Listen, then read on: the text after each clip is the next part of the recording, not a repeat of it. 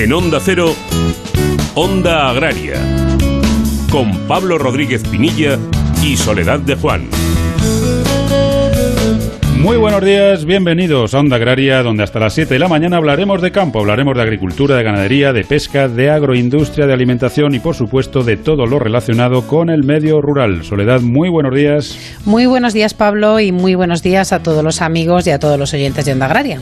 Bueno, pues comienza un fin de semana que está cargado de contenido, por supuesto, para nuestro campo. Cuéntanos, Soledad, con qué ingredientes vamos a cocinar aquí en Onda Agraria a Fuego Lento. Bueno, pues nos va a acompañar en unos minutitos doña Alicia Villauriz, que es la secretaria secretaria general de Pesca del Ministerio de Agricultura, Pesca y Alimentación, y con ella queremos hacer un repaso de la situación del sector pesquero.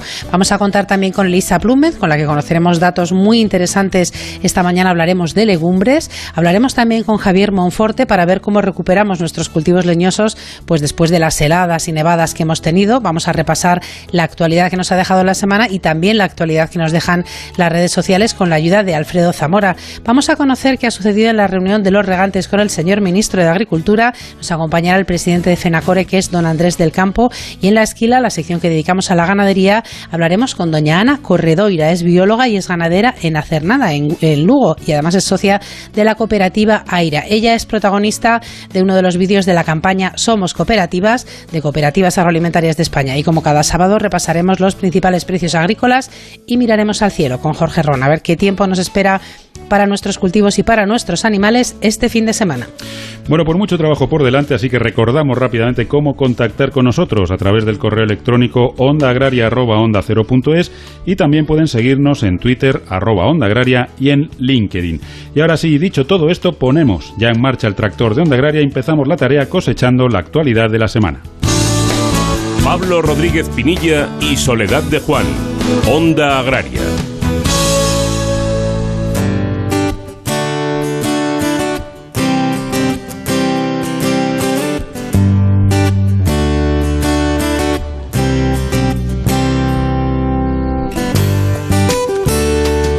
Paro en el sector agrícola aumentó en 3.272 personas en enero, un 1,80% más respecto a diciembre y se situó en 185.410 desempleados, con un repunte interanual del 23,56%, lo que supone un aumento de 35.365 personas.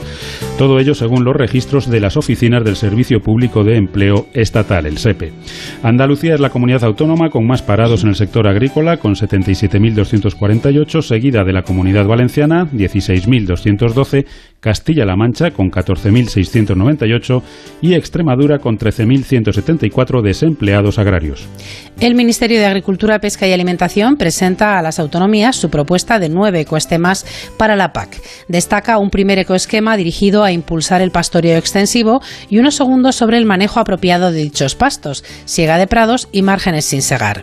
El resto de los ecoesquemas están dedicados a prácticas para la mejora del carbono orgánico, la calidad y fertilidad del suelo en tierra arable mediante el fomento de la rotación de cultivos con especies mejorantes, agricultura de precisión con planes de gestión de nutrientes y el quinto sobre prácticas alternativas a la quema al aire libre de restos de cosecha y de poda. El Ministerio incluye otros tres ecoesquemas verdes sobre prácticas en el uso sostenible de fitosanitarios para la mejora de la conservación del suelo mediante cubiertas vegetales vivas en cultivos leñosos y la agricultura de conservación siembra directa. Finalmente, propone a las regiones uno relativo a la mejora de la biodiversidad a través de márgenes multifuncionales e islas de biodiversidad y de zonas de no cosechado y mantenimiento del cultivo. La Comisión Europea prorroga hasta el 31 de diciembre de 2021 el marco temporal de ayudas estatales para apoyar a la economía en el contexto del brote de coronavirus y también ampliar su alcance aumentando los límites máximos establecidos en él y permitiendo la conversión de determinados instrumentos reembolsables en subvenciones directas hasta finales del año próximo. Los nuevos límites máximos son de 225.000 euros por empresa dedicada a la producción primaria de productos agrícolas, antes estaba situado en 100.000 euros, 270.000 euros por empresa que opere en el sector de la pesca y la acuicultura, antes eran 120.000, y 1,8 millones de euros por empresa que opere en cualquiera de los demás sectores, antes estaba situado el límite en 800.000 euros. El Ministerio de Agricultura eleva a consulta pública hasta el próximo día 22 de febrero el proyecto de Real Decreto que establecerá las bases reguladoras de las subvenciones destinadas a la obtención de avales de la Sociedad Anónima Estatal de Caución Agraria, la SAECA, por titulares de explotaciones agrarias o empresas de servicios agrícolas que garanticen préstamos para financiar la adquisición de maquinaria agraria nueva. Según este proyecto, el Ministerio subvencionará los costes del aval para créditos de hasta 100.000 euros para la adquisición de maquinaria cuyo plazo de amortización no supere los 10 años, pudiéndose incluir en este un año de carencia. El Fondo Español de Garantía Agraria, el FEGA, publica una comunicación sobre los controles por monitorización de ayudas de la política agraria común para la campaña 2021. Los controles por monitorización cobrarán en esta campaña un papel relevante de cara a preparar su completa implementación en la totalidad del territorio nacional en 2022. La utilización de estos controles en sustitución de los controles sobre el terreno actuales, tanto clásicos como por teledetección, supone realmente un cambio de paradigma al pasar de unos controles sobre el terreno puntuales, realizados de forma manual y basados en el muestreo del 5% de los beneficiarios, a la realización de controles automatizados continuos al 100% de los mismos. En consecuencia, en esta campaña 2021 se realizarán controles por monitorización en zonas geográficas específicas de un total de 16 comunidades autónomas. El Ministerio de Agricultura, Pesca y Alimentación estudia nuevos mecanismos de tarificación que permitirán disminuir el coste energético de los agricultores en la factura eléctrica que pagan por el regadío para favorecer una bajada en los costes eléctricos. Así lo aseguró Luis Planas en un encuentro digital donde dijo estar en contacto con el Ministerio de Transición Ecológica para un diálogo profundo en relación a las demandas de los agricultores sobre la necesidad de paliar los gastos energéticos en el campo. Semana triste para la agricultura valenciana y española. José Vicente Aguado Tronchoni fallece como consecuencia del COVID-19 a los 86 años de edad. Histórico dirigente del asociacionismo agrario, contribuyó de manera directa a la constitución de la Asociación Valenciana de Agricultores en 1977 y de Asaja a nivel nacional en 1989. Ocupó cargos de responsabilidad en la Hermandad de Agricultores de Picasen, en la Cámara Provincial Sindical Agraria de Valencia, en la Indicación Geográfica Protegida Cítricos Valencianos y fue representante nacional en el Copa Cogeca y en el Comité Consultivo de Frutas y Hortalizas en representación de Asaja. En 1974 recibió la Cruz de Caballero al Mérito Agrícola. Descanse en paz José Vicente Aguado Tronchón. Según las cifras registradas por Agroseguro hasta el pasado 31 de diciembre, el número de declaraciones del seguro agrario realizadas fue de 415.975, un 4,7% más que en el año anterior, mientras que las primas de contratación crecieron un 1,6%, situándose en 796 millones de euros, la cifra más alta en los 40 años de historia del seguro agrario. Agroseguro informó también que las indemnizaciones alcanzaron los 603 millones de euros debido a la intensa actividad tormentosa con reiteradas precipitaciones acompañadas de pedrisco, la borrasca Gloria del mes de enero, así como temporales de viento y alguna helada. También alcanzó un récord del capital asegurado de la producción agraria que creció un 6,7% hasta alcanzar los 15.213 millones de euros durante el pasado año. Y finalizamos con la buena noticia de la semana que nos ofrece David Frechilla desde Onda Cero Palencia. Muy buenos días, David.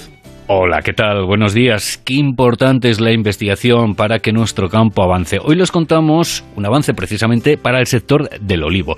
El Instituto de Investigación y Formación Agraria y Pesquera de Andalucía, IFAPA, ha presentado tres variedades de olivo que tienen a las eh, zonas con especial riesgo de verticiliosis eh, como destino.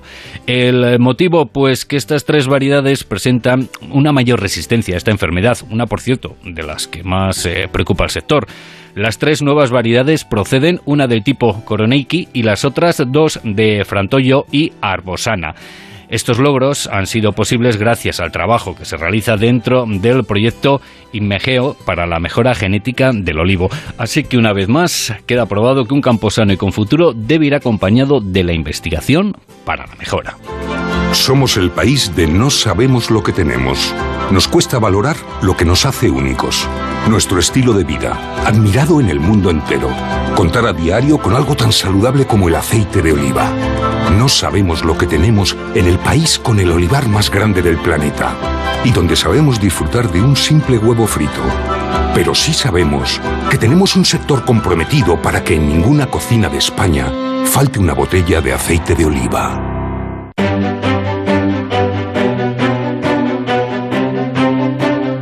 Onda Agraria, Onda Cero.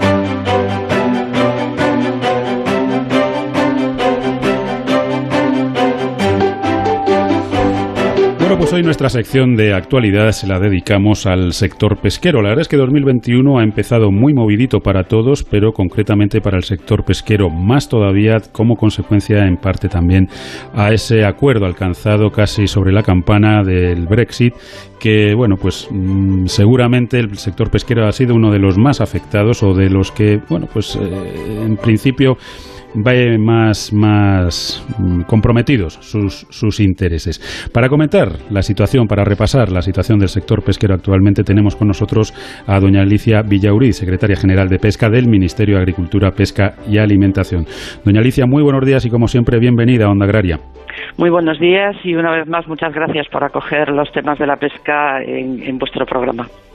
Bueno, la verdad, doña Alicia, es que es un placer y aparte yo creo que es una obligación porque si hay un sector que es importante, no solo a nivel económico, sino social y medioambiental, es el sector pesquero. Así que por nuestra parte, desde luego, haremos lo posible para que todo lo que afecta a este maravilloso sector y sus profesionales llegue al, conjunto de la sociedad. Doña Alicia, un sector que, bueno, está pasando por momentos complicados eh, entre la sostenibilidad, el Brexit y unas cosas y otras. La verdad es que nuestra flota está un poco, un poco triste y un poquillo enfadada. ¿Cómo, cómo hemos quedado con el sector eh, pesquero en cuanto al Brexit? ¿Y, y qué nivel de definitivo tiene todo lo que se ha acordado ahora? Bien, pues eh, en el sector de la pesca efectivamente fue uno de los sectores eh, quizás más complicados en el planteamiento de negociación con el Reino Unido. Partíamos de la premisa en que el Reino Unido recupera el control de sus aguas y tiene todo el derecho a establecer reglas de juego en, relación con su zona económica exclusiva y partíamos de unas posiciones absolutamente distanciadas entre el Reino Unido y la Unión Europea. No podemos olvidar que el Reino Unido reclamaba eh, la salida de todos los barcos eh, comunitarios eh, fuera de las aguas británicas y además reclamaba el eh, contar con un 80% de las cantidades de las especies de los stocks compartidos entre la Unión Europea y el Reino Unido. Finalmente la, negociación pues ha resultado en una negociación bastante equilibrada. Obviamente cuando hay una separación pues hay una pérdida también o un impacto podemos decir, pero hemos de decir también que en el caso del sector pesquero, particularmente particularmente en el caso del sector pesquero español, este impacto es un impacto muy controlado, muy leve, muy absorbible a lo largo de los años eh, de transición. Eh, tengamos en cuenta que es el 25% y no un 80% como pretendía el Reino Unido la cesión de cuotas que se hace eh, a este país y que se hace de una manera progresiva y se hace de una manera no lineal, es decir, no todas las especies contribuyen de la misma manera a conformar ese 25%. En el caso de la flota española, la contribución es en unos porcentajes muy, como digo, asumibles, muy mucho menores, eh, particularmente que lo que podrían cambiar simplemente por un informe científico negativo. Por lo tanto, creo que para el sector pesquero eh, va a ser una situación eh, que puede afrontar que en donde las posibilidades de pesca hemos calculado que no se van a ver resentidas, a juzgar también por las posibilidades de pesca que se utilizan prácticamente cada año. Por lo tanto, y, y además un aspecto, un segundo aspecto muy importante, el acceso a las aguas británicas está eh, garantizado en su totalidad. Este es un aspecto muy importante que de no haber sido así, pues hubiese desequilibrado muchísimo la posición dentro de, la, de los Estados miembros dentro de la, de la Unión Europea y por lo tanto creo que el acuerdo, como digo, es un acuerdo asumible, equilibrado progresivo en el tiempo y que, a pesar de lo que se ha dicho, ofrece garantías suficientes para dar continuidad en el futuro. El, el 25% que se cede en especies al Reino Unido no va a ir más allá una vez que lleguemos a 2026 y el acceso a aguas, que será lo que se negocie a partir de entonces, está condicionado también a numerosas ventajas que el Reino Unido mantiene después del Brexit en lo que se refiere al acceso al mercado comunitario.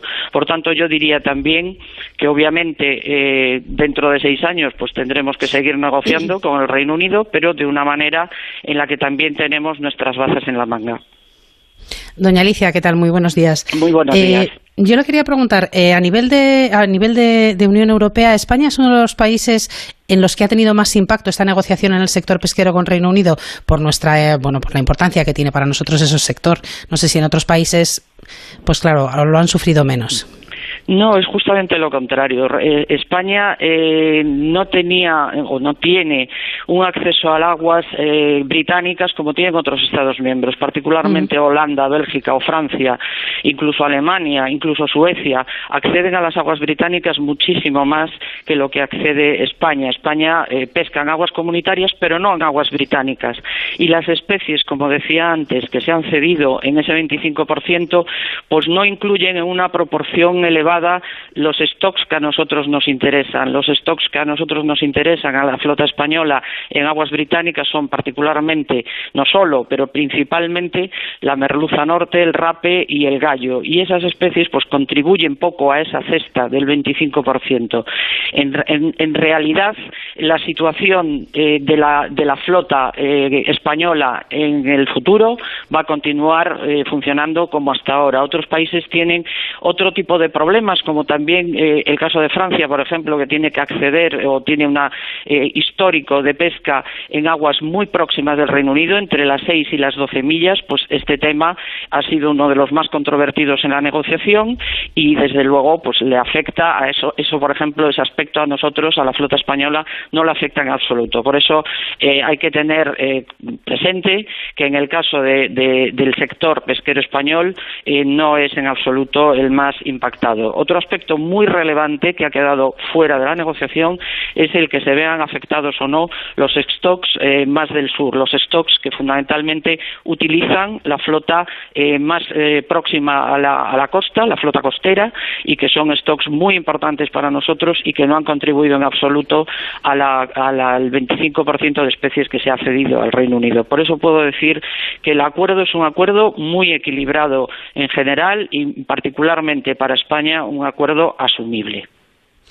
Bueno, seguro, seguro que, el Brexit sigue dando vueltas, pero ya están los británicos pidiendo prórrogas y moratorias para determinados acuerdos como consecuencia de la situación que se ha creado con sus propios ciudadanos, que, era, era de esperar. Doña Alicia, otra de las cuestiones que preocupa es el aprovechamiento en el mar Mediterráneo, esas decisiones, esas propuestas de la Comisión Europea. ¿Cómo está la situación y cómo va a afectar a nuestra flota? Pues en el Mediterráneo estamos trabajando muy duro y lo importante es eh, trasladar un mensaje de, positividad para el futuro. Tenemos mucho trabajo que hacer en el presente, pero estamos coordinándonos absolutamente, eh, yo diría que con, ya resultados que podemos eh, poner encima de la mesa, coordinándonos las administraciones, el sector, por supuesto, y los institutos científicos y con ello configurando todos aquellos elementos que aprobamos en diciembre es decir, eh, para evitar una reducción del esfuerzo pesquero de los días de pesca de un 15% que se quedó en un 7,5%, eh, pues hemos puesto eh, en valor otra serie de medidas que serán complementarias y que además sabemos que son mejores eh, que la reducción de días de esfuerzo para garantizar la sostenibilidad, para mejorar la situación de los stocks en el Mediterráneo. Estas medidas son medidas del tipo de vedas, es decir, cierres temporales o permanentes de determinadas zonas donde sabemos que se concentran los juveniles, así nos lo dice el sector, así nos lo confirman los organismos científicos, o también medidas de selectividad que van encauzadas a proteger a los juveniles y, por lo tanto, a que el stock de los eh, de los eh, especies que están eh, peor en peor situación biológica en el Mediterráneo se vaya recuperando progresivamente. Pues bien, estamos definiendo esas zonas de veda, estamos definiendo esas medidas técnicas en selectividad conjuntamente organismos científicos, sector y administraciones para presentar a la Comisión en el calendario acordado todas aquellas medidas de puesta en práctica este año que nos permitan, como digo, avanzar en ese sentido. Yo creo que todos estamos preocupados, pero con ilusión y, sobre todo, con unas eh, medidas eh, claras que tenemos, eh, que hemos interiorizado, que tenemos que poner en marcha y que son las medidas, además, más adecuadas. Así nos lo dice la ciencia, así nos lo dice el sector para mejorar esa situación de los stocks y dar un futuro claro a todas las pesquerías en el Mediterráneo. Pues esperemos, doña Alicia, que así sea y sobre todo yo creo que hay una muy buena noticia y es que Administración, instituciones y sector caminen juntos para defender los intereses comunes, ¿no? que yo creo que esa es una de las mejores noticias que le podemos dar a, todas esas familias que dependen del, del sector pesquerio. Ah, estaríamos horas hablando de, de pesca, hablando del sector pesquero, pero bueno, nuestro tiempo es limitado. Lo que sí haremos es llamarle otro día para seguir hablando de, la actualidad del sector. Doña Alicia. Por supuesto, claro que sí. A, mí, a vuestra disposición me tenéis en todo momento para hablar de estos temas eh, tan importantes para, para tantas familias, para todo el sector y para el conjunto de España y de las regiones costeras que aquí se ubican. Pues un saludo, muchas gracias y hasta otro día. Un saludo muy cordial a todos los oyentes y a todo el equipo. Aromática, sutil, generosa con todos los platos. Así es la tuber melanosporum o trufa negra de Teruel. El diamante negro de la cocina al alcance de todos. Conócela en trufadeteruel.com.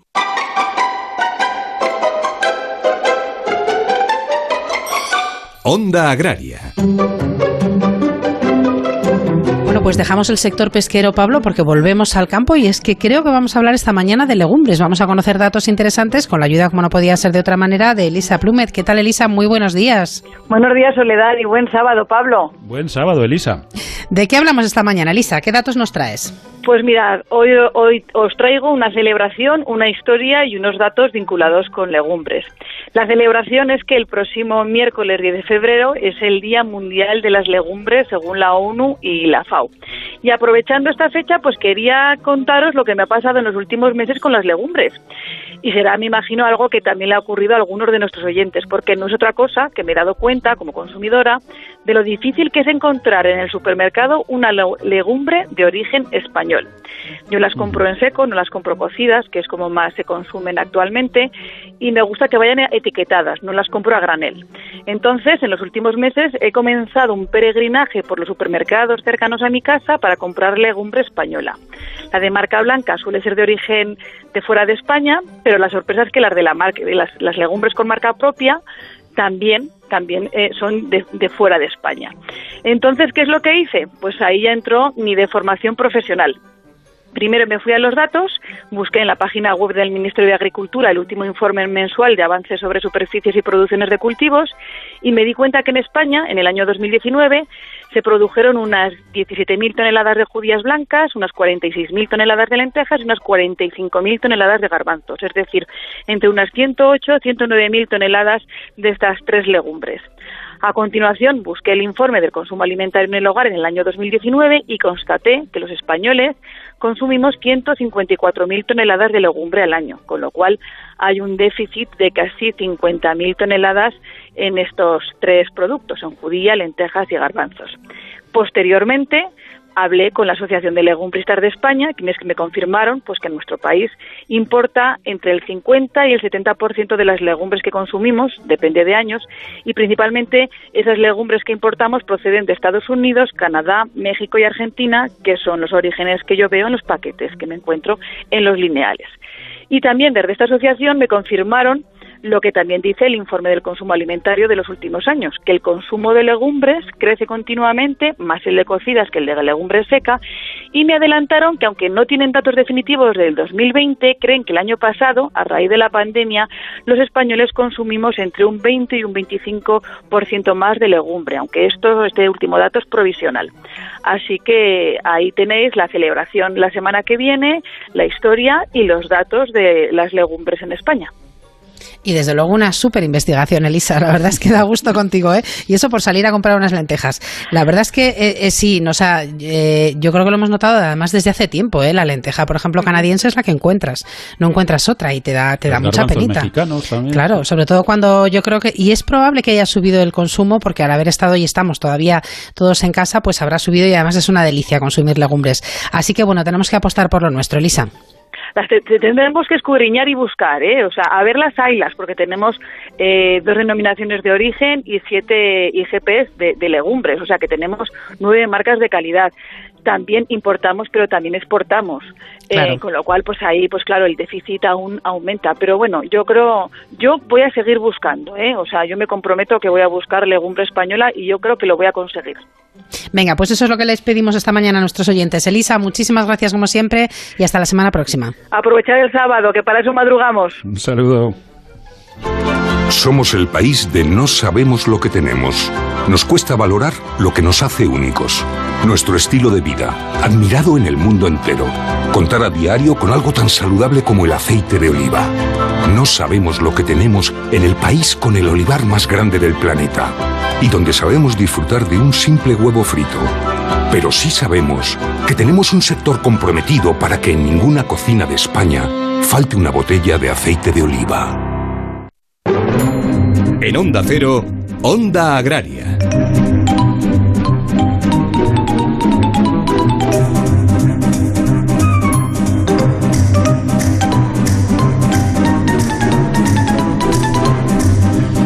Bueno, pues ya saben que están escuchando Onda Agraria, que les acompañaremos hasta las 7 de la mañana aquí en Onda Cero para hablar nada más y nada menos que de campo. Y ahora lo que hacemos es ponernos las botas, ya saben, bien limpias, bien atadas para evitar tropezones y nos vamos al campo. Nos vamos a pie de olivo, a pie de viña, a pie de almendro, a pie de cultivo leñoso, el que ustedes quieran, porque vamos a hablar con Javier Monforte de cómo revitalizar todos esos árboles, todos esos cultivos que han quedado tan maltrechos después de esas bajísimas temperaturas, después de las heladas, después de las nevadas.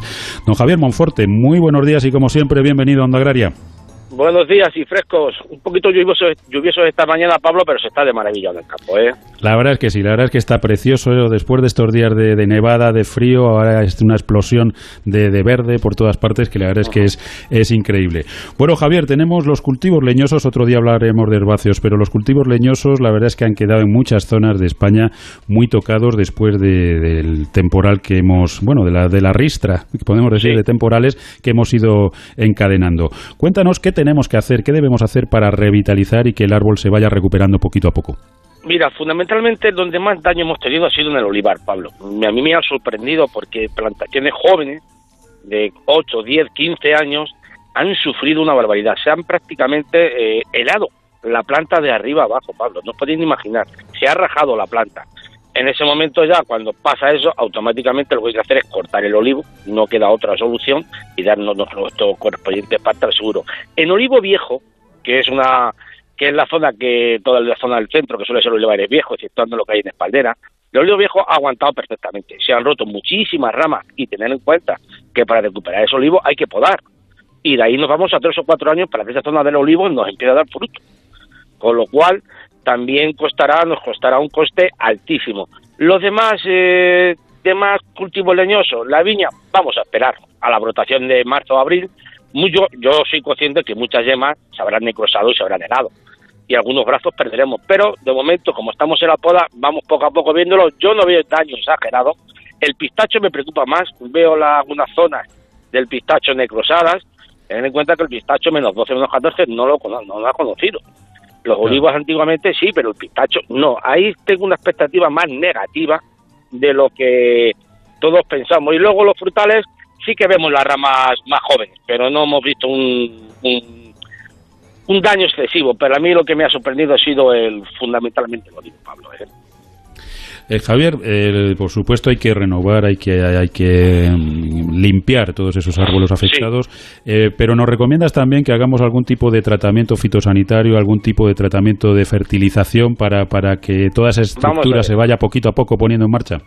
Cualquier tratamiento fitosanitario en las temperaturas que tenemos actualmente en enero no es válido, Pablo.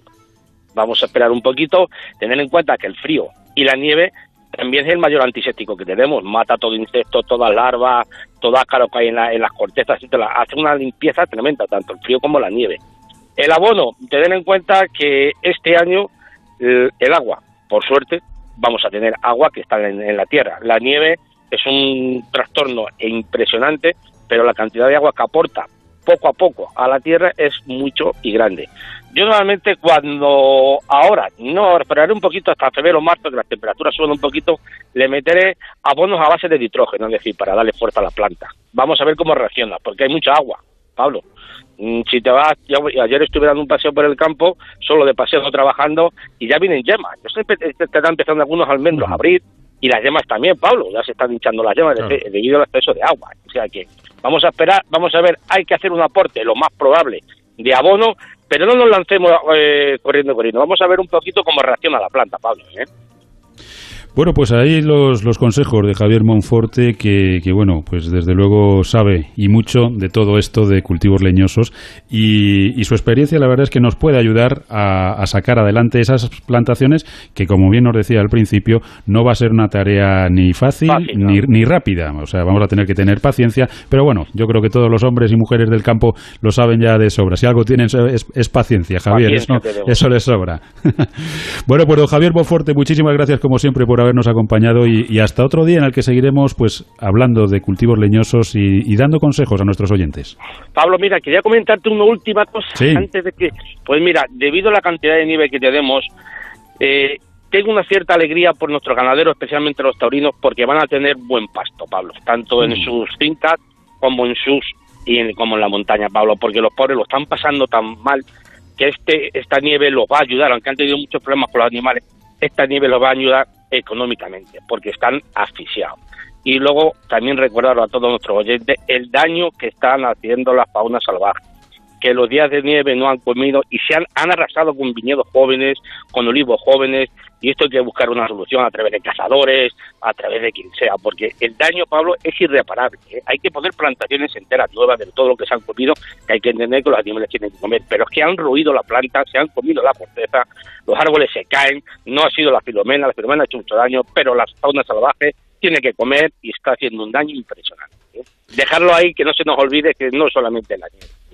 No, desde luego que sí. Y, además esta semana venimos de esa, pues prácticamente aprobación del, lobo, de ya no se puede cazar el lobo en España oh. o no se va a poder cazar, con lo cual pues los ganaderos lo van a tener complicado. Veremos a ver cómo, cómo termina todo esto, pero, pero bueno, pues ya el, acuerdo ya está entre las comunidades autónomas, el Ministerio de Transición Ecológica y, bueno, pues, pues el sector bastante, bastante enfadado En, en general.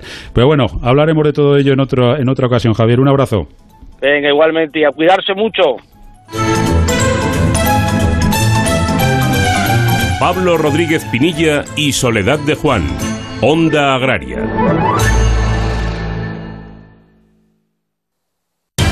Noticias fin de semana. Juan Diego Guerrero te cuenta la actualidad de una forma ecuánime, clara y directa. Y ahora les hablamos de una operación muy importante.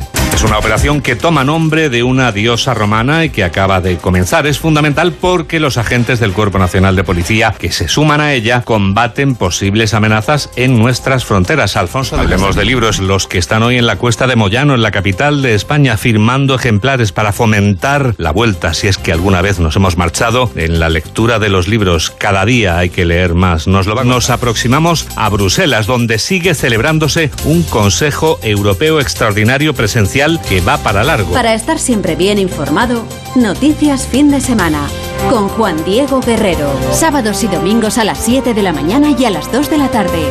Y siempre que quieras, en la app y en la web de Onda Cero. Te mereces esta radio. Onda Cero, tu radio. Onda Cero, 30 años juntos levantándonos cada mañana con información y análisis, intercambiando anécdotas y curiosidades, pasando juntos tardes entretenidas e interesantes, noches de trabajo y de insomnio, compartiendo nuestras vidas. 30 años. En la radio hemos hecho programas normales, programas inolvidables, programas descontrolados. Porque en la radio, como en la vida, cada día es diferente, especial y único. Y nunca sabemos cómo terminará. Un programa de radio está tan vivo que casi nunca acaba siendo lo que uno quiere. Eso que tiene el directo. Gracias por estos 30 años de radio. Hace 30 años nació Onda Cero y hoy, 30 años después, es una historia de éxito para afrontar 300 años más. 300 años más con el cine. Que tú y yo ya no estamos para 300 años, pienso yo, ¿eh? No sé. Te mereces esta radio. Onda Cero, tu radio. Onda Cero, Madrid. Onda Agraria en Onda Cero. Bueno, pues ya estamos de vuelta. Recuerden que están escuchando Onda Agraria, que están en Onda Cero y que hasta las 7 de la mañana les acompañaremos para hablar nada más y nada menos que de campo. Y recuerden también que pueden hacer Onda Agraria con nosotros escribiéndonos a ondaagraria.es y también a través de las redes sociales en Twitter y en LinkedIn hay que buscar Onda Agraria. Y de redes sociales vamos a hablar ahora mismo porque tenemos con nosotros a Alfredo Zamora con quien vamos a repasar la actualidad que nos han dejado las redes sociales esta semana en nuestro sector. Alfredo, ¿qué tal estás? Muy buenos días. Muy buenos días, Sole Pablo, ¿cómo estáis? Muy buenos días, Alfredo. Alfredo, cuéntanos ese repaso que has hecho a las redes sociales esta semana que viene muy cargadito. Pues la verdad es que sí, uno de los temas más comentados esta semana en las redes del sector ha sido NutriScore, el sistema de etiquetado nutricional voluntario que se pretende implantar en nuestro país.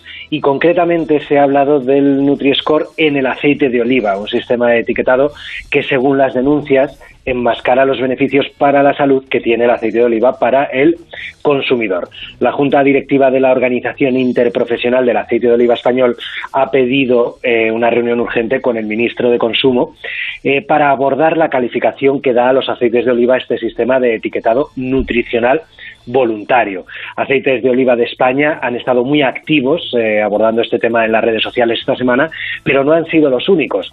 Asaja se unía a las denuncias afirmando en varios tweets que Nutri-Score es un riesgo para el sector del aceite y también lo es para el consumidor.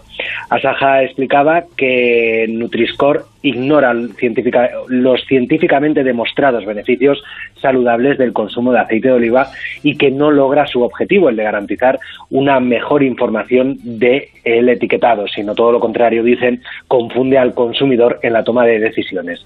Vamos a escuchar las declaraciones de Pedro Barato, presidente de Asaja, sobre este tema. Queremos alertar al Gobierno sobre los riesgos para el sector, pero también para el consumidor de que el etiquetado eh, Nutrescore, que es como se conoce, no valore en su justa medida los enormes beneficios saludables del consumo del aceite de oliva.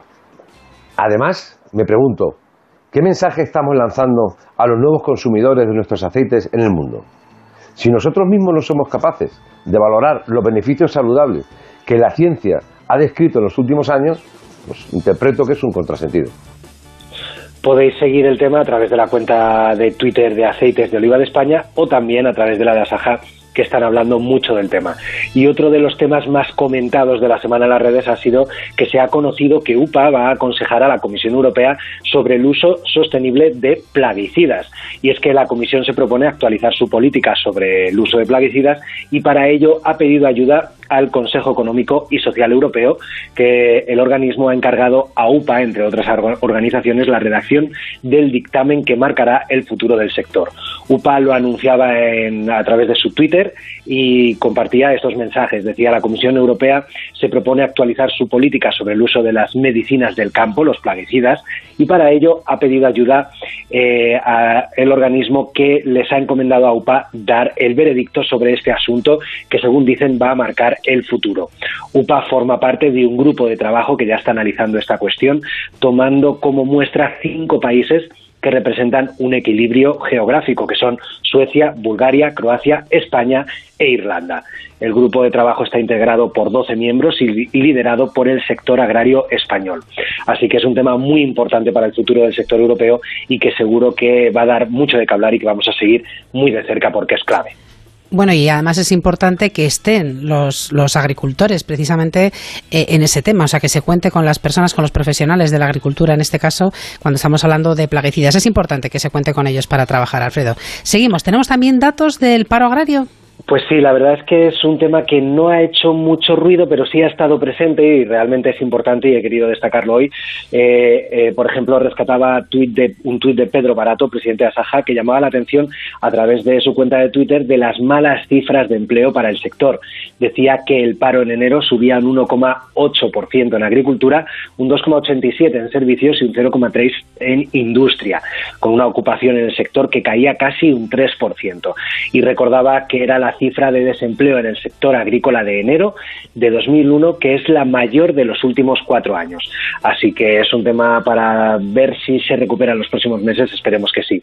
Y cierro la semana digital con dos curiosidades que he encontrado en Twitter. Una la compartía Provacuno, que recordaba que el hierro que contiene la carne forma parte de un grupo hemo, que especificaba que está formado parte de la hemoglobina, miglobina y diferentes enzimas. Y decía que esta forma de hierro es semejante a la que existe en nuestro organismo, por lo que su absorción es mejor, llegando en algunos casos hasta el 50%. Así que aquí tenemos beneficios de la carne que nunca está de más recordar. Y Asaja eh, subía un tuit con una curiosidad y decía que si sabíamos que los arqueólogos israelíes habían encontrado pruebas que indicaban que la primera producción conocida de aceitunas para el consumo se remontaba a hace 6.600 años. Ahí es nada.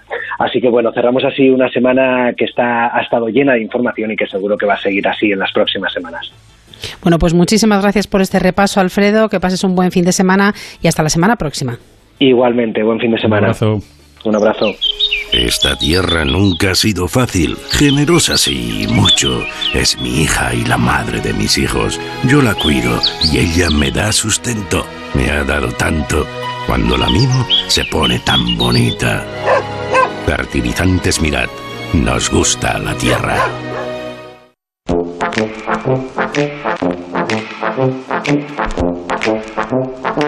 Onda Agraria.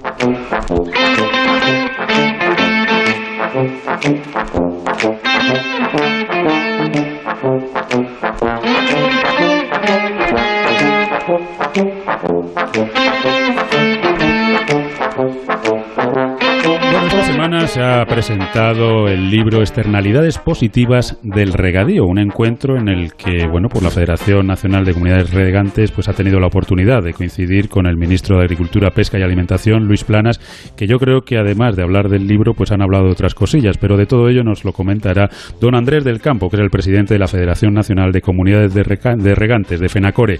Don Andrés, muy buenos días, bienvenido a Onda Agraria. Buenos días, bien hallados todos. Don Andrés, me imagino que hablaron del libro, pero también hablarían de otras cosas.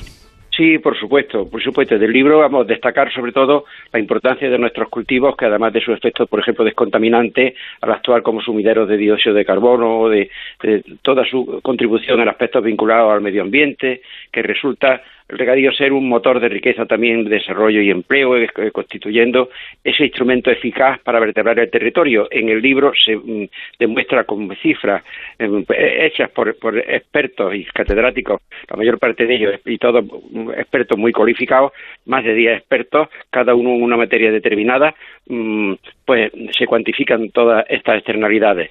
Y luego también aprovechamos para, para decirle al ministro como resumen lo que nos está preocupando al sector en general, tanto de, regadío como de agricultura. Y concretamente las peticiones que, más o menos le, formulé era la prioridad primero de culminar la modernización de regadíos todavía pendiente, recordándole que queda todavía alrededor de un millón de hectáreas por modernizar en nuestro país. A pesar de todo, podemos presumir de que el 76% ya de, del regadío español está modernizado. Eso muy pocos países pueden decirlo, quizás ninguno. También le pedimos que los cambios que se realicen en la reforma de la PAC, vinculados a la renta de los agricultores, que se apliquen de una forma escalonada, que nos permita poder adaptar nuestros medios de producción como agricultores a este nuevo escenario que se nos va a plantear. Y también le advertimos que en el caso extremo de una paz plana por hectárea, eso tendría como consecuencia la, la, inviabilidad económica de la mayor parte de nuestras zonas regables, evidentemente con unos costes muy superiores y también una, una, producción también mucho más importante. Otra advertencia importante también eh, sobre la PAC es que, que, no se blindaran, vamos, que se blindaran las ayudas del regadío y que no se traspasasen fondos del regadío al secano, como algún partido político pretende en nuestro país actualmente.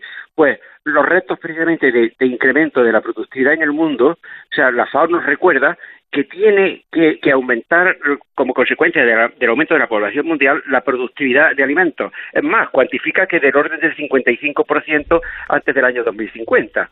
Y eso solo se puede conseguir con el regadío, por una razón muy sencilla, porque ocupando mucha menos superficie, que por ejemplo en España ocupa entre el 20 y el 25% de la superficie agraria útil, produce entre alrededor del 65% de la producción final agraria. O sea, ocupando muy poco territorio se produce mucho más. A nivel mundial, por ejemplo, el regadío puede ocupar el 20% del territorio y produce algo más del 40 tantos por ciento, el 40, no llega al 45% de la producción final mundial. Aquí en España eso lo superamos, estamos alrededor del 65, en algún, algunos años hemos llegado al 67%.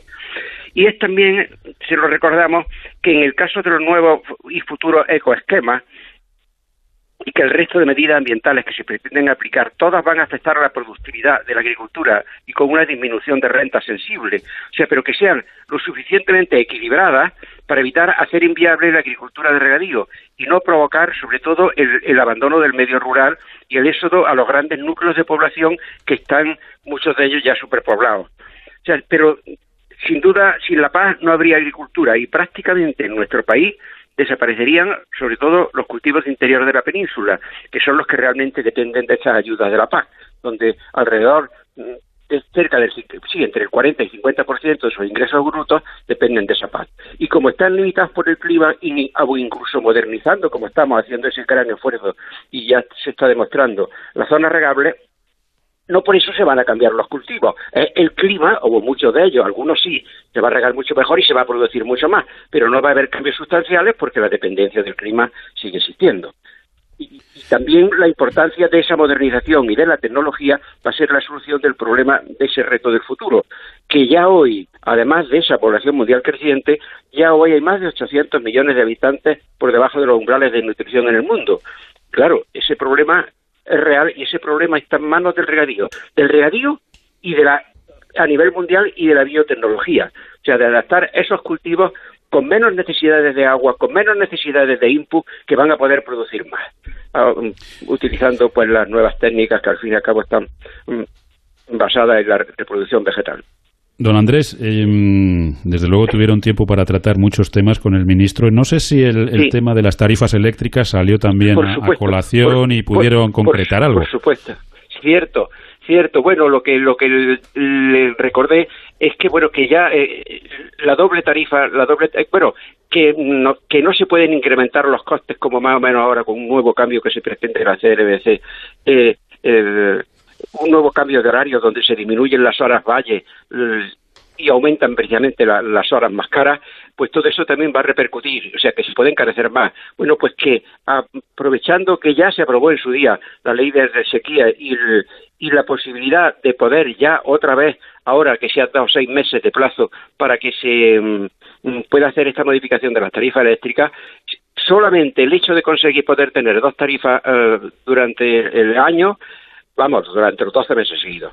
Quiero decir, o sea, una para la campaña de riego, otra campaña no riego, se ahorraría sin duda más del 20% de los costes actuales, con independencia de los precios que tenga la energía en el o sea que es importantísimo. Él dijo que sí, que, iba mm, sobre eso, que estaban haciendo algún estudio para modificar si es necesario el sistema de tarifa, que sí que es necesario, por supuesto, insisto.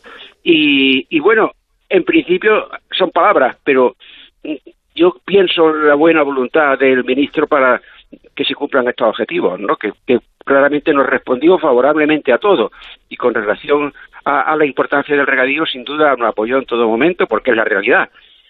Es que hay tanta desinformación a nivel de medios de comunicación, a nivel por tanta propaganda excesivamente ambientalista, que claro, no, no es propaganda objetiva, no son, se exagera precisamente a lo mejor algún caso puntual que puede haber negativo a lo mejor en una zona regalve y se generaliza como si fuese general, cosa que no es verdad.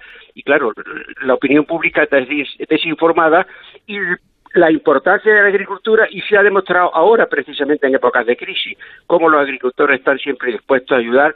Es lo único que no ha faltado alimentos es lo único que se sigue exportando a pesar de las dificultades y no hay supermercado que le falten alimentos gracias a que hay unos agricultores que incluso la maquinaria que tienen para aplicar insecticidas o los productos que sean necesarios a, a las plagas que tengan en el campo se aplican en las ciudades para que toda la sociedad pueda también vivir mejor, además de estar bien alimentado.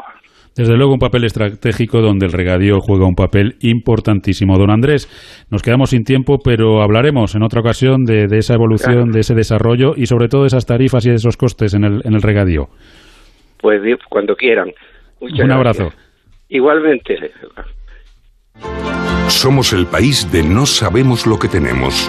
Nos cuesta valorar lo que nos hace únicos. Nuestro estilo de vida, admirado en el mundo entero. Contar a diario con algo tan saludable como el aceite de oliva. No sabemos lo que tenemos en el país con el olivar más grande del planeta. Y donde sabemos disfrutar de un simple huevo frito.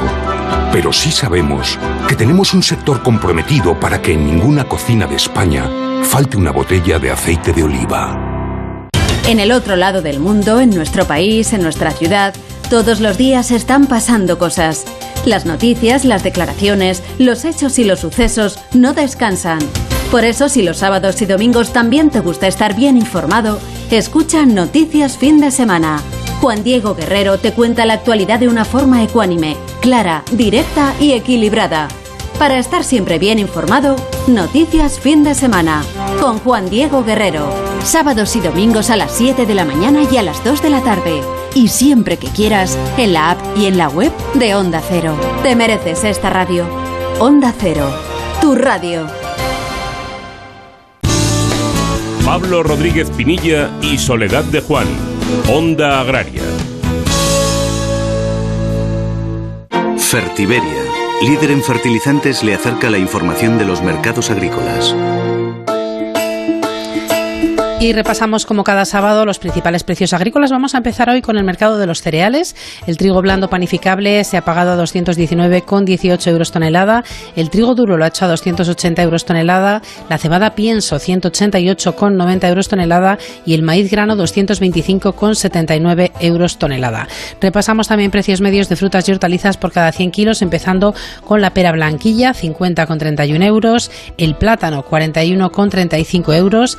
La berenjena 61,65 euros, el brócoli 59,55 euros y terminamos nuestro repaso de hoy con la cebolla 19,27 euros 100 kilos.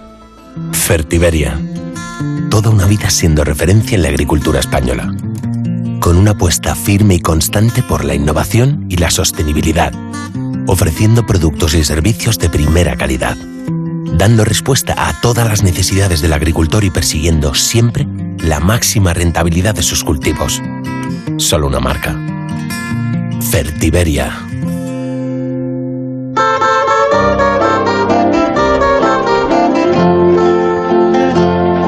Bueno, ya a puntito de terminar el programa, nos queda por conocer el pronóstico del tiempo para el fin de semana, una tarea de la que se ocupa cada sábado Jorge Ron para que todos salgamos seguros al campo. Agroseguro te ofrece el tiempo en el campo.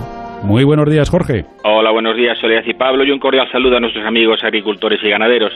Hablaremos de un fin de semana en general pasado por agua. La borrasca que ha estado produciendo aguaceros importantes en las Canarias se desplace hacia el sur de Portugal y a lo largo de la jornada de hoy va a atravesar la península camino de Francia, provocando precipitaciones. Hablaremos de que durante la primera mitad del día estas precipitaciones podrán afectar a cualquier punto de la península Baleares, inclusive en las Canarias, siendo más abundantes en la cornisa cantábrica. Será en Cantabria, Asturias y sobre todo el País Vasco donde lloverá con fuerza durante la primera mitad del día, al igual que en la zona del Pirineo más occidental.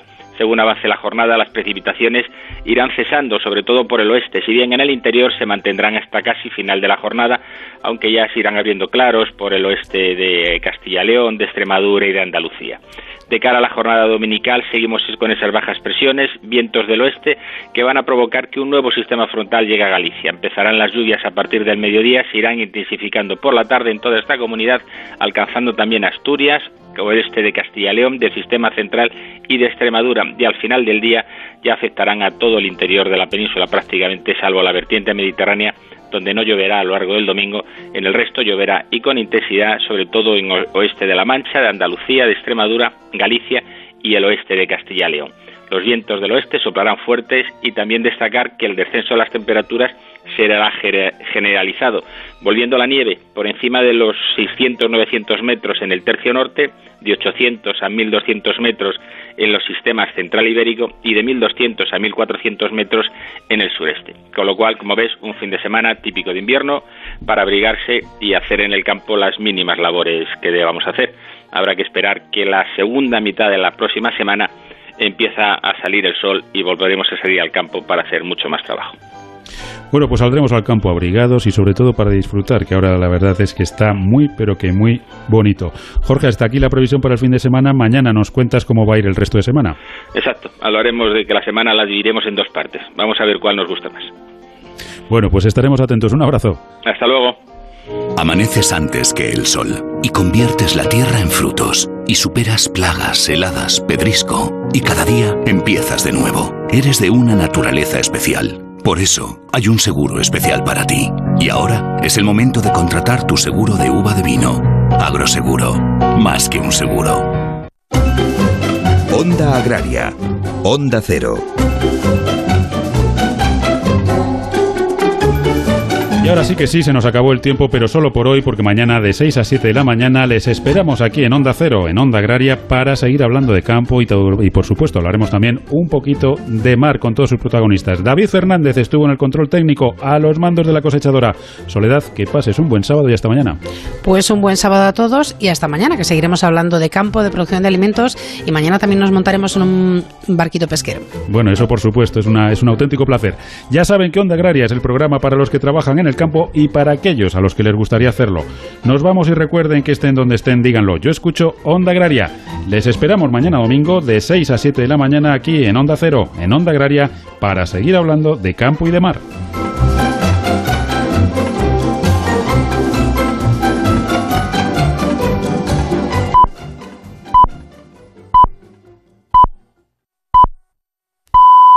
Son las 7.